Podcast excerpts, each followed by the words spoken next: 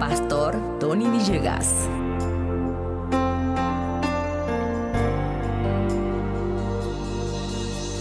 Salmo 118, verso 24, dice, Este día ha sido hecho por Dios, vivamos agradecidos y con alegría.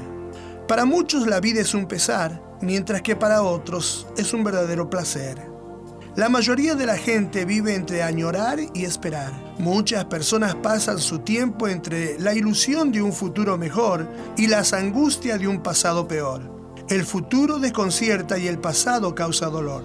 Muchos han vivido momentos tan intensos y dolorosos que desean no despertar mañana, porque saben que su dolor, inseguridad, no solo continuará, sino que será cada día más profundo.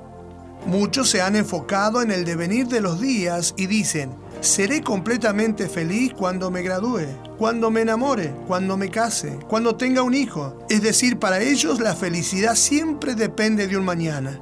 Otros hacen todo lo posible para alejarse de un pasado triste y pesado.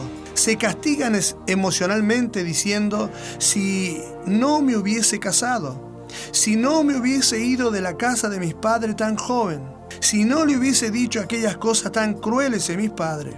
¿Qué hacer con el pasado? Olvidar o borrar no se puede. Culparnos o culpar a los que intervinieron en nuestra vida tampoco sirve de mucho. Lo único que podemos hacer con nuestro pasado es mitigarlo, sanarlo. Y en todo esto comienza con el perdón.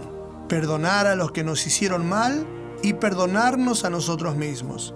¿Qué hacer con respecto al futuro? Comencemos por ilusionarnos que vendrán días mejores, pero no nos quedemos solamente allí. A esto debemos añadir una estrategia, un plan, una serie de pasos lógicos para que la ilusión se haga realidad. Maldecir el pasado o especular sobre el futuro no hará cambiar la realidad. El día clave es hoy. Si esperamos que el pasado no se repita y el futuro no nos decepcione, será necesario trabajar en el ahora. El problema básicamente no es la falta de oportunidad, sino la falta de preparación para capitalizar las oportunidades. Podemos hacer de nuestro día algo memorable o insufrible. La bendición o los buenos resultados son la combinación entre las promesas de Dios y nuestra fe en acción. Para que nuestros días sean asertivos y prósperos, debemos saber que Dios no trabaja por nosotros, sino con nosotros.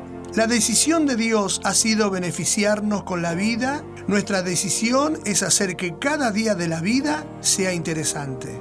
Les sugiero algunas ideas para tener un día exitoso. Trabaje con responsabilidad, hable siempre con la verdad, que sus hechos combinen con sus palabras, respete a los demás sin ser obsecuente, hable con sus seres amados siempre, nunca es suficiente hablar con ellos, tenga compromisos de fe, lea la Biblia, arrodíllese diariamente para orar a Dios, asista a la iglesia. Si usted intentara desarrollar su vida sin Dios, será un absoluto fracaso pero usted y Dios juntos y en compañía hacen un gran equipo, un equipo imbatible, de tal manera que todos los días serán superadoras. Este es el día que ha hecho Dios. Vamos a alegrarnos y vivir agradecidos.